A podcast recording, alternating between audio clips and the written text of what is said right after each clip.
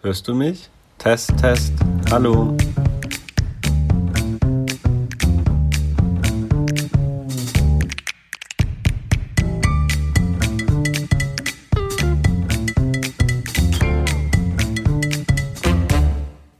Hallo und herzlich willkommen zu Zwischen den Zeilen.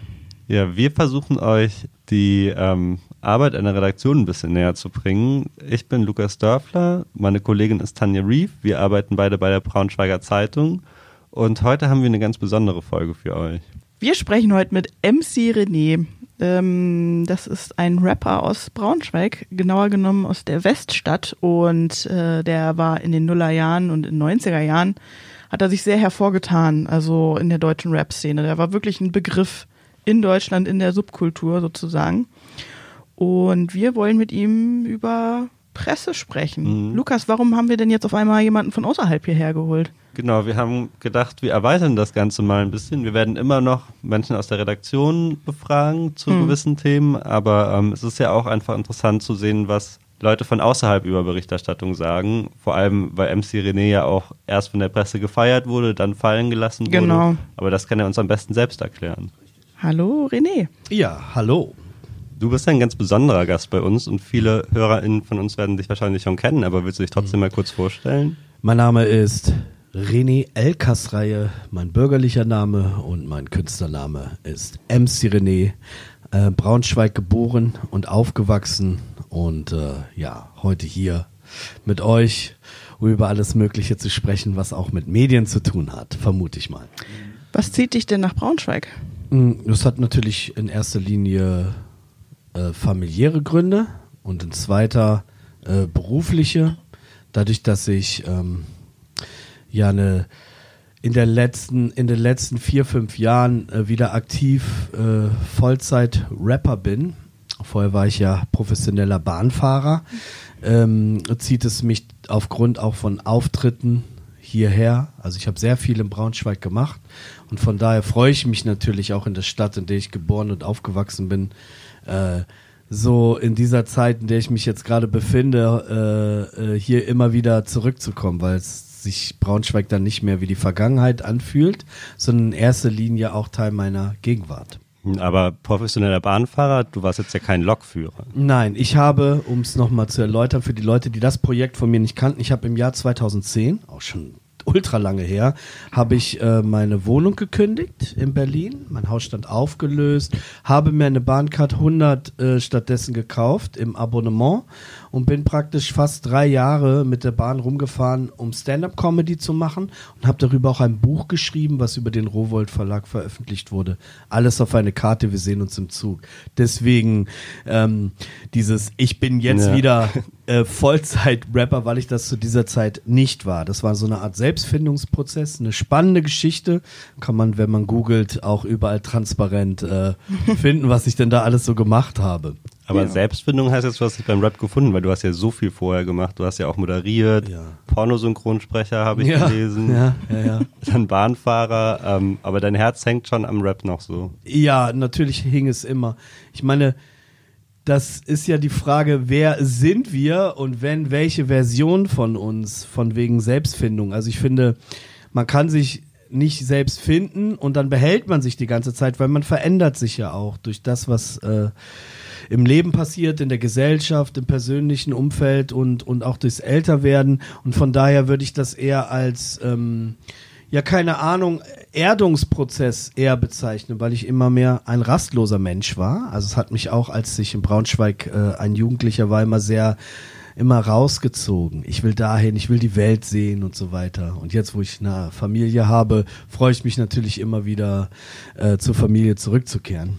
Und von daher ähm, habe ich mit der Bahnfahrt mein, mein Maß an Reiselust erstmal ausgelebt. Verspätet sich die Bahn denn so oft, wie man meint? Ich meine, du hast ja, ja noch mehr. Ah, okay. Von zehnmal verspätet sich elfmal. Alles klar, gut. Also ich kann das ja in erster Linie von der Strecke, also ich will jetzt nicht die Bahn bashen oder äh, schlecht über die Deutsche Bahn reden. Ich bin ja eigentlich ein Fan. Aber äh, als Fan ist es ja ähnlich wie beim Fußball, ob man jetzt ein Eintracht-Fan ist oder ein FC Köln-Fan. Man ist Fan aber nicht, weil das Team immer gewinnt. Man ist halt Fan aus Überzeugung und von daher muss man dann auch öfter sehr, sehr viel Geduld haben. Und ich bin jetzt in den letzten Monaten fünf, sechs Mal nach Braunschweig gefahren und immer ein, zwei Stunden Verspätung. Naja, dafür kriege ich ja dann auch 10 Euro.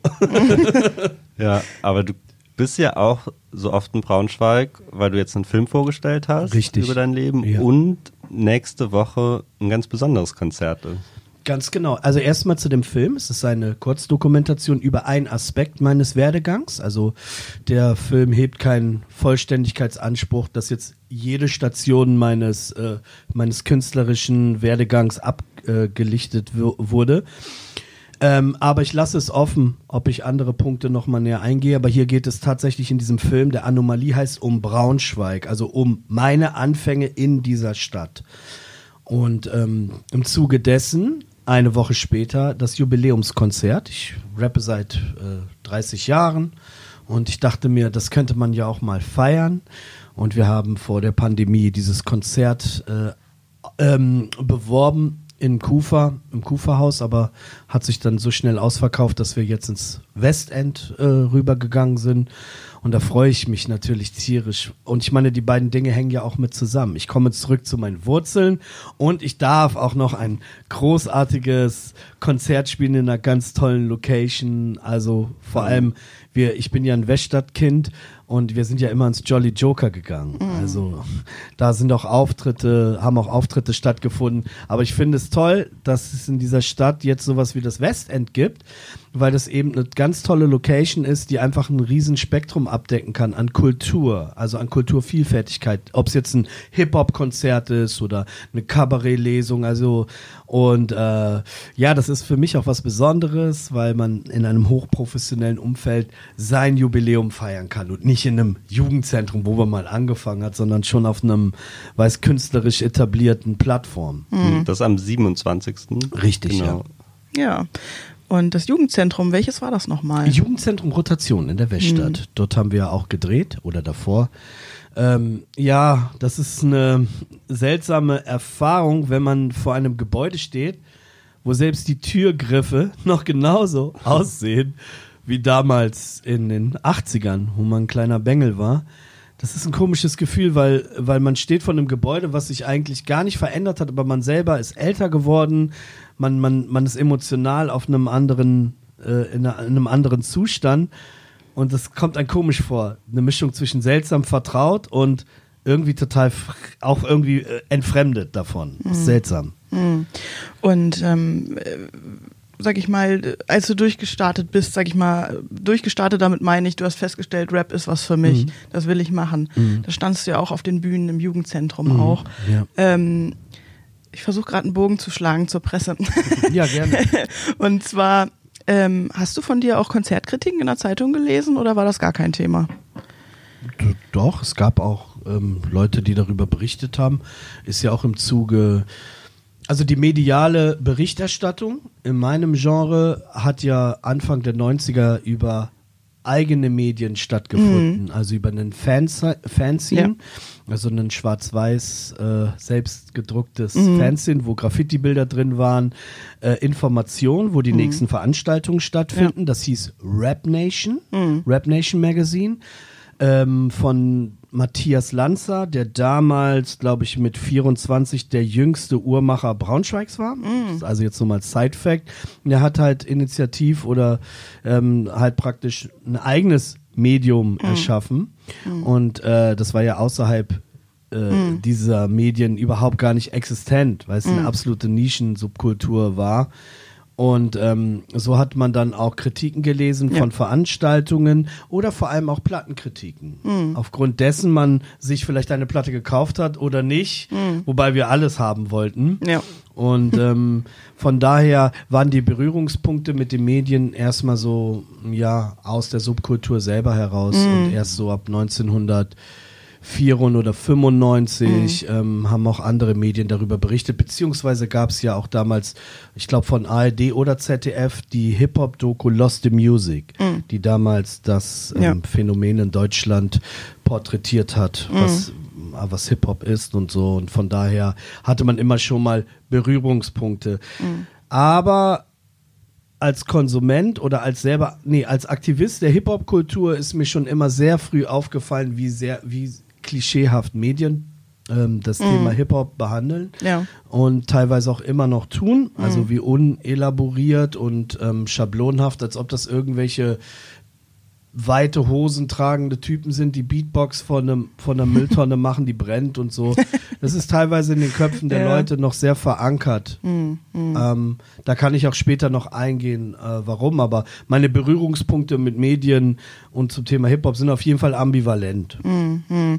Aber Ja. dann, wenn du sagst, am Anfang waren es dann eher so Szenemagazine, Ja. die konnten dann ja wahrscheinlich auch anders darüber schreiben als jetzt so ein Medium wie wir, die, ähm, wir haben vielleicht die größere Reichweite, aber decken ja auch viel mehr Themen ab. So. Mhm. Ähm, Gibt es da manchmal Sachen, die du liest und dann denkst du, oh mein Gott, das ist einfach totaler Quatsch irgendwie? Über Hip-Hop. Ja, Oder klar. auch über dich manchmal so? Ähm, ja, ich bin ja jetzt kein Mainstream-Rapper. Äh, vor 18 Jahren oder knapp 20 Jahren, wo ich ähm, auf Viva moderiert habe, die Hip-Hop-Show Mixery Raw Deluxe, da stand ich ja mehr in einem öffentlichen Fokus oder auch über die Hit-Singles mit DJ Tomic, Rhymes Galore und Return of Hip-Hop.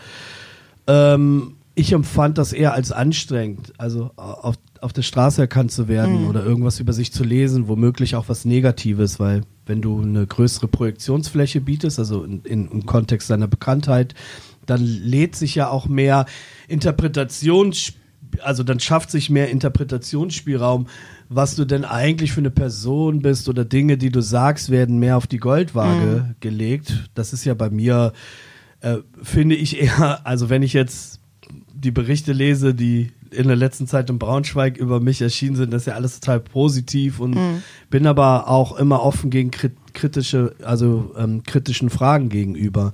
Es gibt aber einen Unterschied zwischen Kritik oder äh, ja ähm, Agenda, also die jetzt jemand hat. Ich war mal eine Zeit lang, ähm, ja, was würde man heute unter Opfer einer Cancel Culture betrachten? Da war ich ein Teil davon. Damals wurde ich angefeindet von einigen sehr bekannten Rappern. Das hat sich alles aufgeklärt, ist alles gut.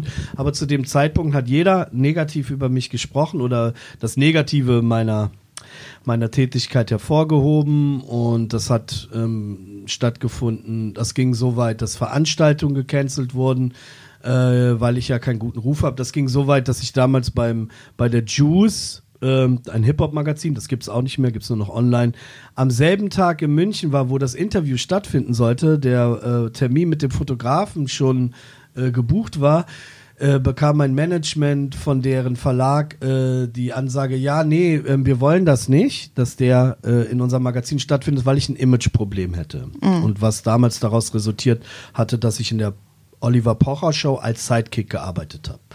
Da gibt's heute noch diesen Buster Rhymes Freestyle, den ich gemacht habe auf YouTube. Und aufgrund dieser Situation wurde ich praktisch gecancelt. Also das, diesen Begriff gab's damals noch gar nicht. Ähm, ist ja auch ähm, fand ich halt sehr, sehr relativ grenzwertig. Also aus dem heutigen Kontext sogar fast schon absurd, weil ja heute jeder alles macht, also äh, an kommerziellen Grenzgängen und so weiter. Und nur weil ich in dieser Show war, war ich nicht mehr haltbar, in diesem Magazin abgebildet zu werden. Und man hatte das nicht für nötig gehalten, mir das mitzuteilen, bevor ich meine Reise angetreten habe, sondern es ist ihnen erst eingefallen, als ich schon da war. Und das fand ich sehr bitter. Ähm, da habe ich auch gedacht, ja, komisch, dass man mir da keine Plattform bieten möchte aufgrund einer Grundstimmung gegen meine Person, die jetzt nicht daraus resultierte, weil ich böse Sachen gesagt oder getan habe, sondern weil ich angefeindet wurde und sich das irgendwann so etabliert habe, weil ich eben nicht den gängigen Narrativ eines Rappers entsprochen habe, sondern selbstironischer Natur eher unterwegs war.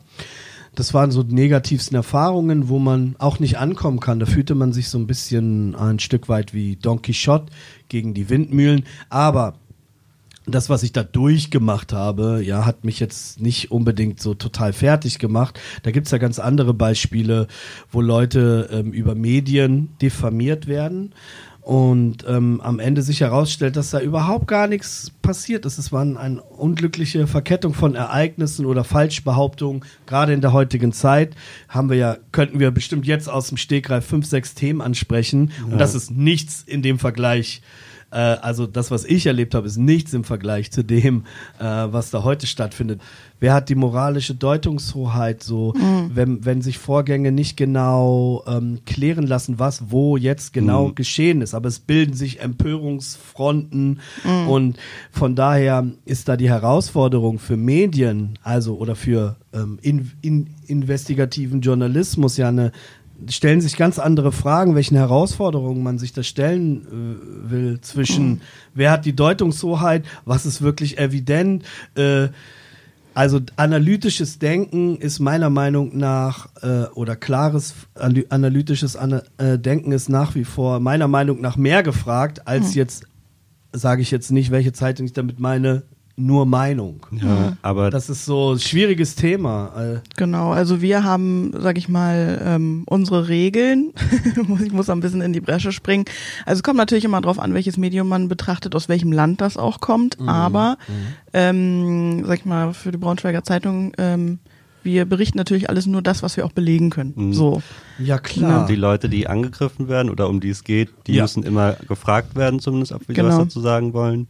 Und ich meine, die Fronten haben sich ja auch mittlerweile so ein bisschen verlagert. So die Probleme, die du jetzt ansprichst, die finden ja auch oft in sozialen Medien statt. Absolut, Ähm, ja, und das gab es ja. ja. damals auch noch nicht. Ganz Aber bei genau. dir war es ja dann schon so, so vom gefeierten Viva-Moderator dann auf einmal so fallen gelassen wie eine Mhm. Ja. heiße Kartoffel. Ja, klar. Aber trotzdem sitzt du jetzt ja heute mit uns hier und hast du da noch so ein bisschen Groll gegen die Ach, Medien? ich habe überhaupt keinen Groll gegen die Medien. Das ist ja, äh, da wäre ich ja wirklich äh, nah, wenn ich das so sehen würde. Ich habe keinen Groll gegen Medien oder so und so weiter. Das ist ja immer wieder unterschiedlich zu bewerten. Hat doch was mit bestimmten Personen zu tun. Vielleicht mochte mich einer nicht. Habe ich mal nicht die Hand gegeben oder den nicht beachtet und aufgrund dessen nutzt dann derjenige seine äh, Möglichkeit, ja, jetzt kann ich dem mal einen reinwirken. Was ich damit sagen will, ich kann es gar nicht nachvollziehen. Also so, äh, äh, um jetzt gleich gegen bestimmte Institutionen. Ich finde äh, Pressefreiheit und Medien ist ja erstmal ein Begriff. Ich meine, gut, ich lese keine Yellow Press und so. Ich mag auch schon gute recherchierte Texte. Bezahle ich auch gerne für. Weil gerade der Bereich ist ja auch das Schreiben selber, davon wird man ja jetzt auch nicht reich. Das wissen ja auch nicht die Leute, ähm, wie viel Arbeit dahinter steckt. Im Musikbereich, das ist jetzt auch eine Kritik, ist es so, es gibt kaum kritische Reviews mehr. Das stimmt. Ja. Ne, vielleicht ist Ja. euch das auch aufgefallen. Früher Mhm. gab es ja noch mal die Specs. Ähm, das einzige Medium, was ich kenne, was sich traut, auch mal bekannte Leute zu kritisieren, ist halt laut.de. Ne? Das ist ja aber kein Printmagazin. Mhm. Ja. Also, wo, wo man dann auch mal Kritik hört. Ansonsten, ob das, ich, ich will die Magazine gar nicht nennen, aber hast immer nur so eine Art, äh, ja, wie so ein erweiterter Pressetext. Mhm. Äh, äh, und keiner traut sich mehr eine richtige Review zu schreiben.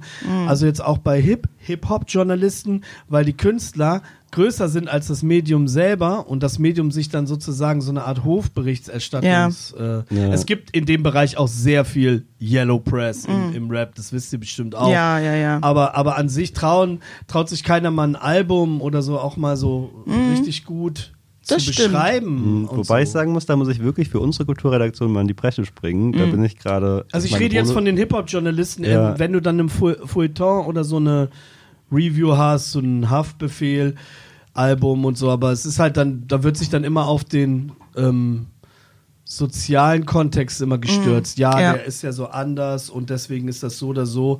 Also da findet die Auseinandersetzung eher auch mit mit diesem mit der Migrationsbiografie auch Ja. statt als jetzt auch wirklich mit der Kunst so und der ich, ich finde den super also poetisch auch und ähm, da fehlt es manchmal so ein bisschen an ähm, Diversität, die das Genre selber abbildet, sondern es wird sich mehr auf das gestürzt, was vielleicht einen Skandal erzeugt und nicht das, was vielleicht einen künstlerischen Mehrwert hat, aber vielleicht ökonomisch nicht so relevant ist. Äh, we- weißt du, dann denkt man, ja, wenn ich aber darüber berichte, dann liest das ja vielleicht keiner. Ich glaube, das ist der große Druck, wie auch Musiker haben. Ich muss Musik machen, die auch, wo ich auch meine Miete von bezahlen kann und so weiter. Und das ist eine Gratwanderung, Ja, das ist halt echt so, weil wenn man. oder? Also zu mir sagen die Kollegen dann oft, Lukas denkt da nochmal drüber nach, das kann dann nicht alles sein irgendwie. Mhm. So, was der in seinem Text da beschreibt, das ist ja, also irgendwie fehlt da die Tiefe so und Mhm. das muss man dann auch ansprechen so, wenn es irgendwo hapert. Aber ähm, wie du schon sagst, es ist halt ein Unternehmen im Endeffekt und man will ja auch Texte schreiben, die gelesen werden. Mhm. Weil wenn ich den mhm. krassesten Text schreibe mit ganz viel Arbeit drin und es lesen dann zwei Leute, mhm. dann ja, muss man sich überlegen, hat, hat, hat auch keinen Mehrwert. Dann sieht man ja dann, sage ich mal. Also wenn das, sage ich mal, wenig Leute lesen, und damit meine ich jetzt nicht, ähm, wir, wir berichten jetzt nur noch über Mord und Totschlag, weil das die meisten Klicks macht. Aber man muss halt wirklich immer gucken, so im, im Vergleich, die Arbeit, die ich da reinstecke, wird das auch gelesen. Also ich habe mir jetzt eben gerade so überlegt, wenn ich jetzt in die Rap-Szene gehen würde in Braunschweig, ich habe persönlich keine Ahnung davon, deswegen ist das nur ein Gedankenspiel jetzt, ne?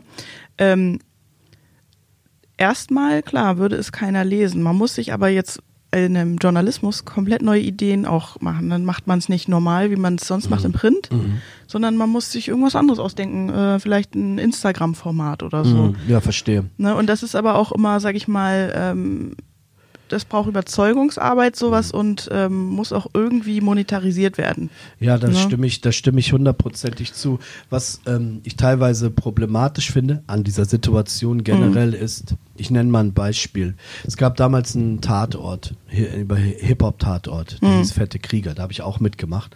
Bin ich überhaupt nicht stolz drauf, ich finde den total schlimm. Mhm. Also von der ganzen Umsetzung Horror, ja. Ja. obwohl ich eigentlich Tatort sehr gut finde mhm. und ähm, fand das so ganz schlimm, zumal man vorher in der Recherche, ja, mhm. auf was ich sag gleich, auf was ich hinaus will. In der Recherche ähm, habe ich mein komplettes Wissen zur Verfügung gestellt und gesagt, ja, so ist das, so ist das, so ist das. Am Ende wurde die ganze Szene und das mhm. war dann auch negativ für mich und den Schuh habe ich mir auch angezogen, total als negativ, äh, negative äh, Umfeld, mhm. negatives Milieu mit Gewalt, Drogen und so weiter, Lügen, Verrat, so alle negativen Dinge ja. wurden praktisch da reingelegt, um ein Klischee zu entsprechen, damit der Hörer versteht, damit wir Quote genau. haben. Und da finde ich ähm, es grundlegend falsch, sich dann diesem Druck zu beugen, sondern es ist eher man muss den Leuten auch ein bisschen Differenzierungsvermögen zutrauen, mhm. dass sie das unterscheiden können, wie sie es vielleicht in der Politik machen oder in anderen Themen auch. Warum denn nicht auch bei Hip-Hop und so? Mhm. Ja, nee, wir müssen das denen so und so erklären.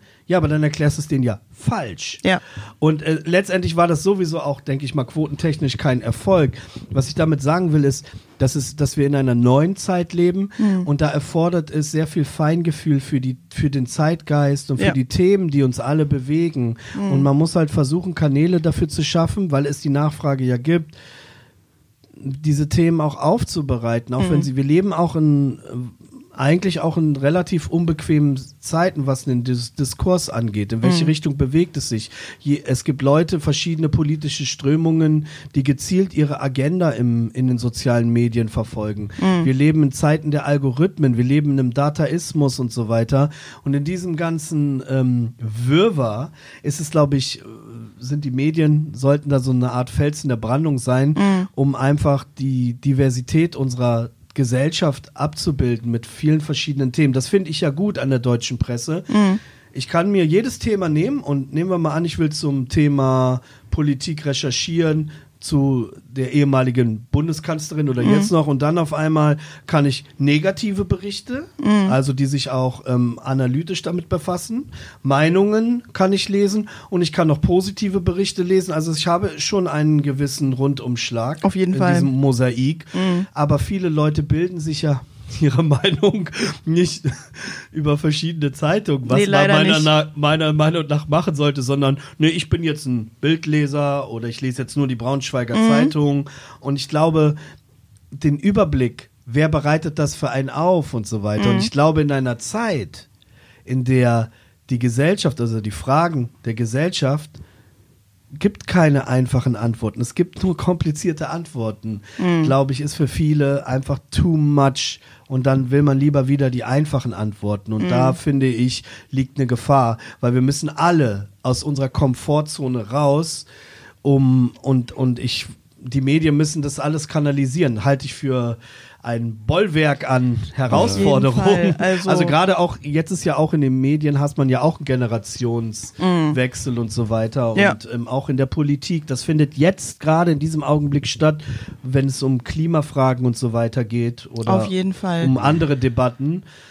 Äh, und das ist halt so, da meiner Meinung nach gibt es da keinen Weg des geringsten Widerstandes, sondern es wird schon so ein bisschen konfliktreich, was ja auch vielleicht ein bisschen Bewegung in Diskurse Definitiv. gibt. Ne? Aber lass uns doch noch mal kurz, Ja, bitte. weil die Zeit rennt so, ähm, noch mal den Bogen zurück nach Braunschweig schlagen. Ja, du bist ja Weststadtkind. Genau. Ähm, wo siehst du da denn Themen, Genau. die noch irgendwo vergraben liegen, die jetzt bei uns nicht so Platz finden? Ähm, naja, es wäre mal interessant, äh, den, also die demografischen Daten in der Weststadt äh, zu untersuchen. Also ich Mhm. finde ja so, weil das ist ja wie so ein abgeschlossener Bereich. Ja, er ist nicht stimmt. abgeschlossen. Kannst Nee, mit der Straßenbahn rausfahren, aber es ist ja so ein, es hat ja einen bestimmten Grund, warum das gebaut wurde. Ich würde mir Mhm. sowas wünschen wie also generell in Braunschweig so ein bisschen, weil die Stadt hat halt eine unglaublich krasse Geschichte, Ja. ne? Und diese Geschichte wird auch von der Stadt ähm, super jetzt, also in der letzten Zeit wieder mehr in den Vordergrund gestellt, diese ganzen Museen, die Sachen, die ich mir jetzt, wo ich nicht mehr in Braunschweig lebe, angucke. Aber die Weststadt, zu der Zeit, wo ich aufgewachsen bin, waren zum Beispiel sehr viele Polen und Russen dort, ne? Ähm, und jetzt ist es ganz anders. Jetzt hast du auch Syrer oder viele Türken oder äh, arabischstämmige Menschen. Das fand ich zum Beispiel interessant zu beobachten. So, ne? Und das ist halt eher ein sozial schwacherer äh, Ja. Stadtteil. Und ich finde, ähm, da sollte man auch mal gucken, was für Geschichten sich da abspielen. Da gibt es viele Themen. Also so sehr, sehr viele Themen. Und ähm, für mich selber ist es halt krass zu beobachten, ja, die Häuser sehen noch genauso aus. Was ist da passiert? So, ne? Was ist da passiert? Ja, das ist, ähm, das nehmen wir auf jeden Fall mit. Das geben wir mal den Braunschweiger Kollegen weiter. Nicht, dass die danach gefragt hätten, aber nein. Also ähm, das ist auf jeden Fall für uns sehr wertvoll. Wir fragen, also ich habe die Gewohnheit, mit jedem, mit dem ich spreche, den am Ende zu fragen, ach so, übrigens, jetzt mal weg vom Thema, aber was würdest du gerne in der Braunschweiger Zeitung lesen? Und da kommen manchmal einfach Sachen, da hätte ich nie dran gedacht, aber klar. Ich finde auch Perspektiven auf die Stadt. Also ich Ja. könnte mir auch vorstellen, dass man, es gibt ja viele verschiedene äh, interessante Persönlichkeiten auch aus dieser Stadt und ich würde würd mir mal wünschen, dass jeder mal vielleicht mal seine Geschichte äh, über die Stadt jeden Fall. erzählt, also so, Mhm. ne? Und das, ich habe ja auch meine Geschichte hier erzählt, also Mhm. in diesem Kurzfilm und ähm, würde eigentlich noch gerne die gesamten 90er Jahre über die gesamte Braunschweiger Szene, damals mit Jazzkantine, Such a Search und Mhm. so weiter, weil das hat ja vieles heute auch mitgeprägt. Mhm. Ähm, aber dafür hatte ich nicht genug Drehtage. also habe ich mich Ja. erst auf meine Geschichte konzentriert. Aber das ist, das würde ich ganz toll finden, weil die Stadt hat eine Menge zu bieten. Auf jeden Fall. Ähm, aber die, die Sachen sind noch nicht so erzählt und Erzählungen sind meistens so, sollten emotional sein, also oder aus der Perspektive der Person, weil dann hast du die Stadt aus mehreren Sichtweisen äh, mal so ein bisschen skizziert. Auf jeden So Fall. als Kolumne würde ich, glaube ich, ziemlich cool finden. Interessant auch. Ne? Ja, auf jeden Fall. Vielen Dank für das Ja, Gespräch. ähm, sehr eindrucksvoll hast du uns dargelegt, so was, was du für ein Verhältnis hast zur Presse und die Presse zu dir. Und ähm, wir nehmen auf jeden Fall mit, wir sollten uns in der Weststadt ein bisschen besser umschauen. Alles klar. Okay. Vielen Dank. Danke dir. Alles klar, danke. Harter Tobak. Ja, voll. Ähm, und ich finde, man merkt auch, dass er, dass er rappt, ja, das stimmt. weil er auch echt ein eloquenter Typ ist. Der spittet die Lines. Nee, aber mal ganz im Ernst. Ähm, äh, ich finde das immer sehr angenehm, auch mit Menschen drüber zu sprechen. Sag mal, was fehlt dir denn in der Presse und was für einen Bl- Blick hast du auf die Presse? Ähm, weil nur so können wir uns auch weiterentwickeln und nur so können wir auch feststellen, was sind die Bedürfnisse der Leserinnen und Leser und potenziellen Leserinnen und Leser. Weil wir wollen nicht nur nach Klicks gehen, wir wollen natürlich auch nach Mehrwert gehen. Und der lässt sich wirklich nur feststellen, wenn man mit den Menschen ins Gespräch kommt. Also auch hier nochmal von mir der Aufruf, wenn ihr Kritik oder Themenideen oder Anregungen oder einfach irgendwas habt für uns, dann schreibt uns doch gerne. Unsere Kontaktdaten sind wie immer in den Show Notes. Genau. Und ähm, ins Gespräch kommen wir wieder in zwei Wochen. Genau. Bis dahin wünsche ich euch eine super geile Zeit und wir hören voneinander. Tschüss.